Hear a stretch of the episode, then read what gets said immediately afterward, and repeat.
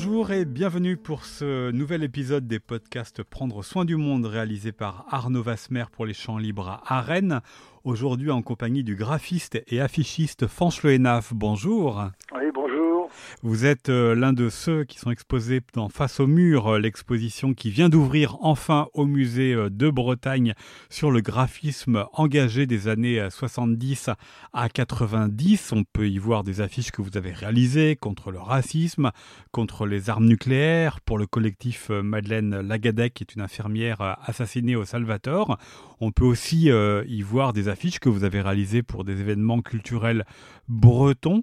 L'affiche engagée n'est évidemment qu'une partie de votre activité, mais ça veut dire quoi pour vous réaliser une affiche euh, engagée?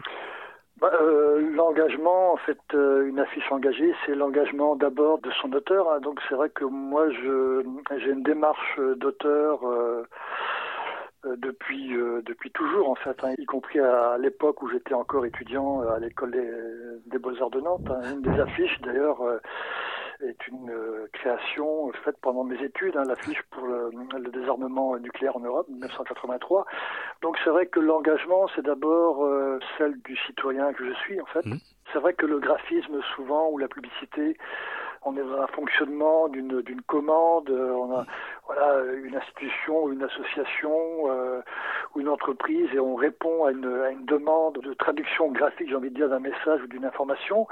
L'engagement et, l'aspect euh, graphisme d'auteur, c'est l'événement en fait, c'est l'actualité qui, qui commande en fait, c'est-à-dire on est évidemment un petit peu des éponges, on, on, vit dans un dans un monde, dans une société et lorsqu'il y a des faits ou une actualité qui perturbe ou, bien, ou qui, vous interpelle, qui, interpelle, voilà. Donc euh, je réagis, enfin on réagit par rapport à cet événement-là. Donc c'est vrai que dans mon travail, il y a une partie de mon travail qui sont des commandes, et puis d'autres qui sont davantage des images qui ont été euh, autoproduites, donc qui sont dans un schéma un petit peu euh, très différent.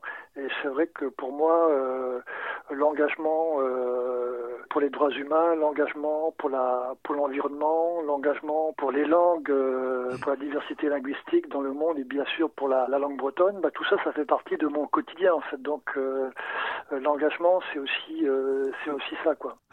Vous avez dissocié, François le travail de commande que vous pouvez faire et puis ce travail engagé. Est-ce que cependant, il n'y a pas comme un point commun où vous répondez aussi peut-être à une attente d'une mobilisation, d'un événement précis et on peut venir vous solliciter de la même manière que pour une publicité ou autre pour que vous puissiez faire une affiche qui va accompagner ou porter un mouvement ça peut être le cas, mais c'est vrai que dans ma production, par exemple, il n'y a, a jamais eu euh, un parti politique ou une, organisation politique ou syndicale qui m'a sollicité. En fait, euh, quand j'ai fait l'affiche en hommage à Chico Mendes, c'était évidemment la thématique de la déforestation qui déjà dans les années 80 était extrêmement problématique. Donc vous voyez un petit peu le décalage, on est en 2021. C'était pour euh, quelqu'un qui a été tué en, Amazonie. Hein. Voilà, c'était c'était le, le, le, défenseur emblématique en fait de la forêt amazonienne. Là effectivement, une image comme celle-là aurait pu euh, être commandée par un par parti, une association, euh, par une structure, une association. Mais en fait, j'anticipe c'est-à-dire il y, a une espèce de réactivité dans mon travail, c'est-à-dire je j'écoute beaucoup la radio, je lis beaucoup la, la presse, je, je, suis de l'actualité de manière extrêmement euh, régulière et donc euh, je suis appelé rapidement à, à m'interroger, me questionner et de voir comment en tant que citoyen je peux réagir. Donc il y a une réactivité importante sur les faits et c'est vrai que un parti politique ou une, structure va mettre beaucoup plus de temps en fait à, réagir ou à imaginer la nécessité de produire une image. Donc c'est aussi ça qui fait que l'affiche, notamment, je l'ai toujours considérée encore aujourd'hui comme un, moyen extrêmement démocratique et extrêmement euh, performant pour euh, justement avoir cette réactivité-là par rapport aux événements. Elles sont affichées où d'ailleurs vos affiches, Fanchoina, si je puis euh, vous interroger ainsi, parce que je reviens toujours sur ma question d'un travail de commande. C'est un travail de commande, donc c'est aussi l'usage qui va être fait d'une affiche. Là, comme vous réagissez par rapport à un fait d'actualité, vous ne répondez pas forcément à une demande, c'est-à-dire que produire une affiche est très bien, mais si elle est vue par personne, ça servira pas à grand chose. Donc comment est-ce que vous envisagez justement cela? Ah bah ça effectivement c'est l'essence même de l'affiche. La, de, l'affiche est une image multiple. Sa vraie fonction c'est euh, d'aller dans la rue, d'aller euh, au regard, euh, à la rencontre du public.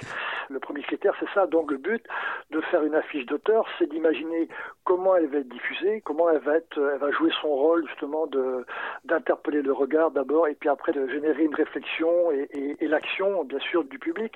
Donc ça c'est vraiment fondamental.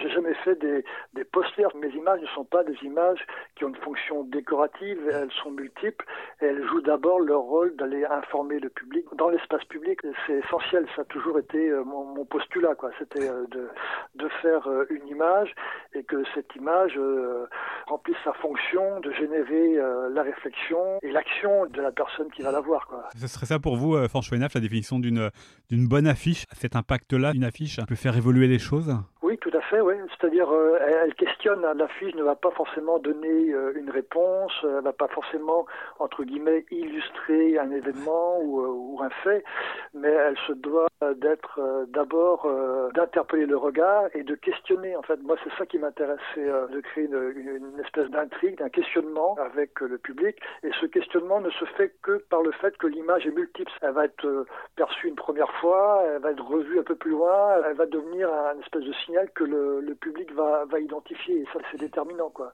Et j'ai envie de dire un petit peu pour revenir à l'exposition euh, face au mur euh, sur le graphisme engagé, les images que vous voyez dans le musée aujourd'hui ne sont plus des affiches en tant qu'objet sur le domaine public pour questionner, pour interpeller le public. Elles sont là comme des traces en fait d'un événement.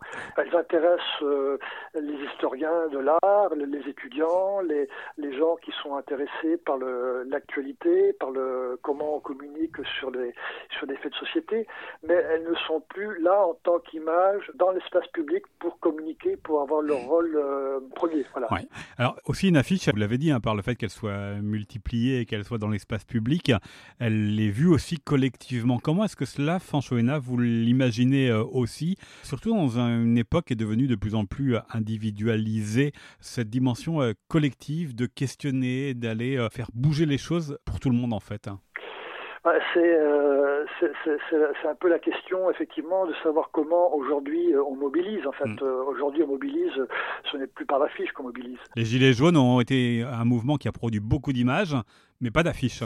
Oui, très peu, ouais. ouais, ouais. C'est vrai que les, le dernier grand mouvement que j'ai vu où il y a une production d'affiches euh, importante, euh, c'est euh, contre l'aéroport de Notre-Dame-des-Landes, par exemple. Là, là, il y a eu une production très importante euh, d'affiches, mais c'est vrai que la, la revendication euh, sociale, syndicale, politique ne passe pratiquement plus par l'affiche. Regardez qu'est-ce qu'il y a sur les murs aujourd'hui sur la campagne pour les élections régionales. Simplement des photos avec une personne ou deux personnes. Voilà, mais très très peu. Sur j'ai vu très très très peu de choses quoi. Donc on ne communique plus du tout par les mêmes euh, par les mêmes supports. Là on est en train de parler d'une époque qui est un petit peu révolue, j'ai envie de dire en fait. Euh, voilà. Alors ça ne veut pas dire que ça ça reviendra pas, mais euh, c'est vrai que les grands conflits aujourd'hui, le, conflit de la, la fonderie de Bretagne il y a 20 ans aurait produit énormément d'affiches, aurait sûrement mobilisé des créateurs pour produire des images pour dénoncer un petit peu ce problème-là quoi. Voilà, le problème de l'emploi. Et c'est vrai que la relation à l'image a complètement été modifiée, la relation à,